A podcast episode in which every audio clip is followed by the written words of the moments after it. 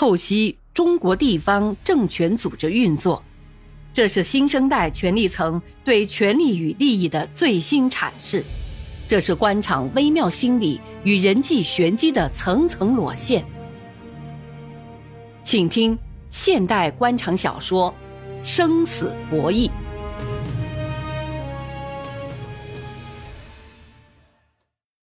夜已经十点四十分了。坐落在钱江边的蒙娜丽莎宾馆，倒像是一个刚刚起床的小伙子，柔柔朦胧的眼睛开始了精神抖擞新一天。宾馆四周轮廓灯、射灯齐放，整个建筑远看就像一座象牙雕塑，显示了主人在新阳的地位。特别是顶楼，霓虹灯装饰的蒙娜丽莎几个大字，雍容华贵，色彩斑斓。依次闪烁，在江岸上特别耀眼，甚至在夜幕的江面上也吸人眼球。宾馆正面左侧墙上是一幅美女出浴彩喷，泛光灯照射下，美女的服饰少的不能再少了，极其撩人。下面的追光灯显示的是蒙娜丽莎洗浴中心，这原本是灵溪军工企业。六二四四厂转运站，两年前，这个厂三十四名离休干部率领一百多名退休干部，在停发了十四个月工资后，集体到省政府上访，在省政府大门堵了六个小时。侯省长直接把电话打给了柳王明，要他亲自来省政府把人领回去，并把事情处理好，报告结果。柳王明在电话里向省长立下军令状。三天内把事情处理好，并保证不再因这个问题干扰省政府的工作。他把老同志接到新阳办事处，好吃好喝的款待他们，好言相劝，满口答应了老同志所有合理和不合理的要求，还把老同志上访的差旅费给报销了。信访局叫苦不迭，多次提醒刘王明。满足了老同志不合理要求，会引起一系列的后遗症。可柳王明严肃批评信访局长，他说：“对老同志没感情，对人民群众的疾苦漠不关心。再说，你不答应，你能把这些老人家一个个背回去吗？”柳王明才不管他后遗症还是前遗症，反正省长交代的问题处理好了，省长才会高兴。省长当面交代的事没处理好，你还想不想当这个市长？所以把事情平息下来是第一位的事，其他一切都是次要的。他还让信访局长陪着老同志在省城看了两天的改革建设的大好形势，老同志高兴，省长也非常高兴。几次大会上表扬柳王明重视稳定工作，处理问题果断。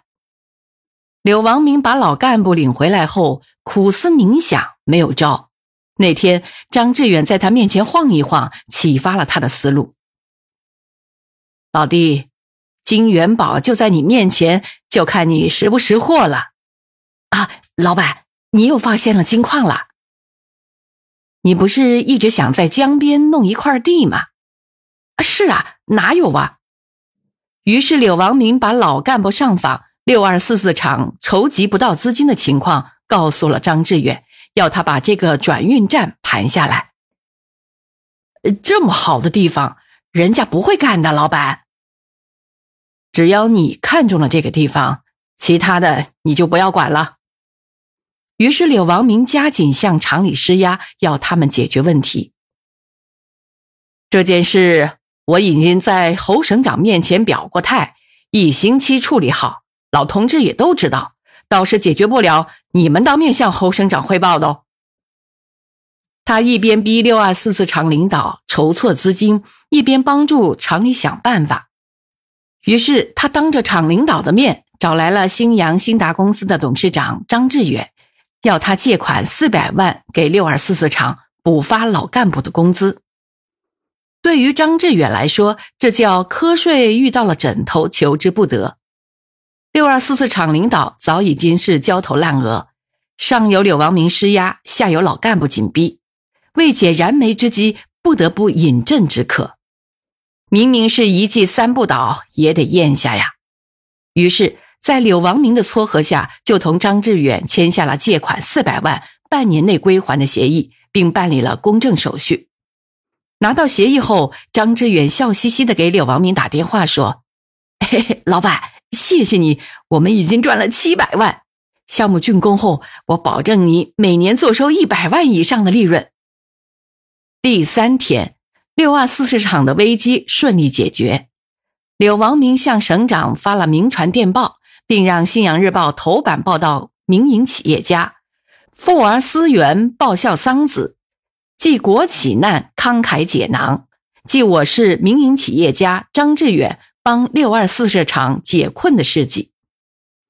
自然，六二四市场不可能在半年内还清四百万的借款。于是柳王明出面，把新阳转运站以五百七十万的价格转让给了新达公司。柳王明和张志远心里都明白，转运站光是院内十几亩空地和临街面可供开发的商业门面的价值也远不止六百万。兴达公司算是白捡了一幢十二层的楼房，还获得了院内十几亩地的住宅开发权，至少可建七万平米的商品房。得到这栋楼房只是张志远的目标之一，还有一个目标是宾馆对面江中的桃花岛。那是一个不足一平方公里的冲积洲，四面环水，植物茂盛。把它建成一个娱乐中心，把转运站改成宾馆，作为岸上的大本营。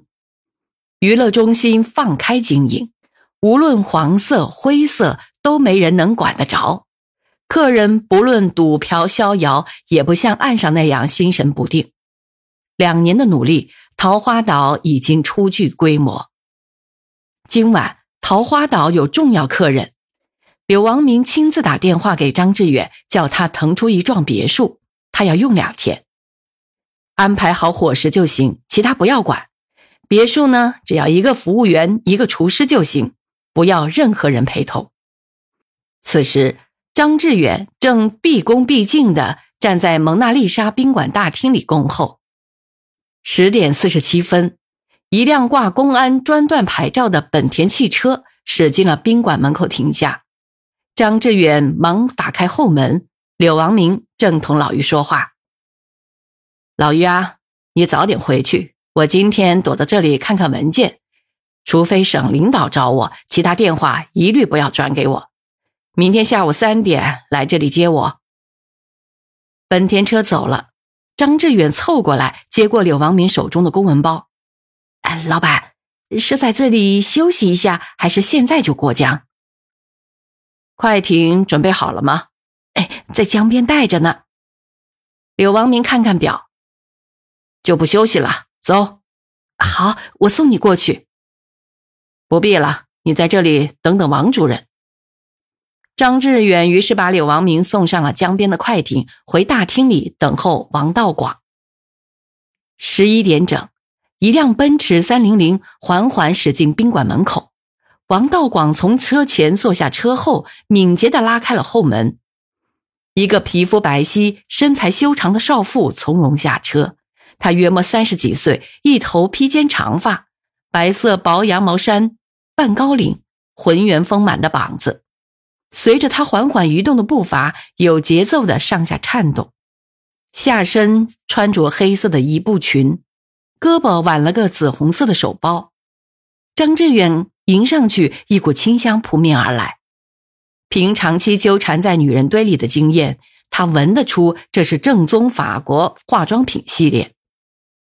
女人还没开口，从她的气质和举止看，就不是一般客人。王道广。没给张志远介绍，而是问他快艇到了没有。张志远说：“正在岸边等呢。”怎么样？我看时间也不早了，就过江吧。王道广向紧随身后的女人说：“女人没有说话，然后点点头，侧身对站在身后的司机说了两句英语，就跟着王道广向江边走去。江风习习。江面波光粼粼，江对面桃花岛，经过张志远两年的打造，远看像一艘劈波航行的江轮。灯光闪烁，树枝摇曳，散落在树木丛中的栋栋别墅若隐若现，借着风力，不时送来悠扬悦耳的音乐，真是好一处歌舞升平的世外桃源。桃花岛建有六幢别墅，一幢综合楼，融娱乐、健身、休闲于一体，KTV 包房、桑拿、室内高尔夫、自动麻将桌、游泳池等等。服务员都是外省人。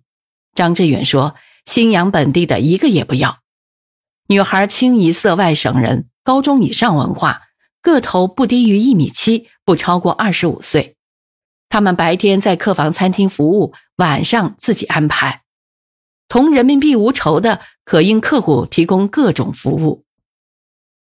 张志远说：“在这里逍遥，不管你横着还是竖着，坐着还是站着，不管你在屋里屋外，只要你身体好，不搞倒房子就行。四周是水，没有警察。鉴于田文革玩女人险些被逮着的教训，柳王明在全市中层干部大会上。”大讲要保护和鼓励民营企业发展的问题，宣布了一批由纪委、公安、工商、税务几家共同保护的重点民营企业。除非这些企业请你们去解决问题，否则你们不能上门。里面发了案子，由他们报警，你们再去查。于是，兴达公司蒙娜丽莎宾馆名列榜首，而且是由这几家派干部敲锣打鼓送去了。重点保护企业铜牌署上了四家单位的名。柳王明住进了正对市区的一号别墅，这是按他的爱好设计的，装潢、家具、洁具都是按他的要求采购的。刚刚在红外线桑拿房里坐了半小时，出了一身汗，又到冲浪池泡了一会儿，一身疲惫早就烟消云散，紫色的皮肤微微泛红。他穿上睡衣，在套房里散步，等待潇潇的到来。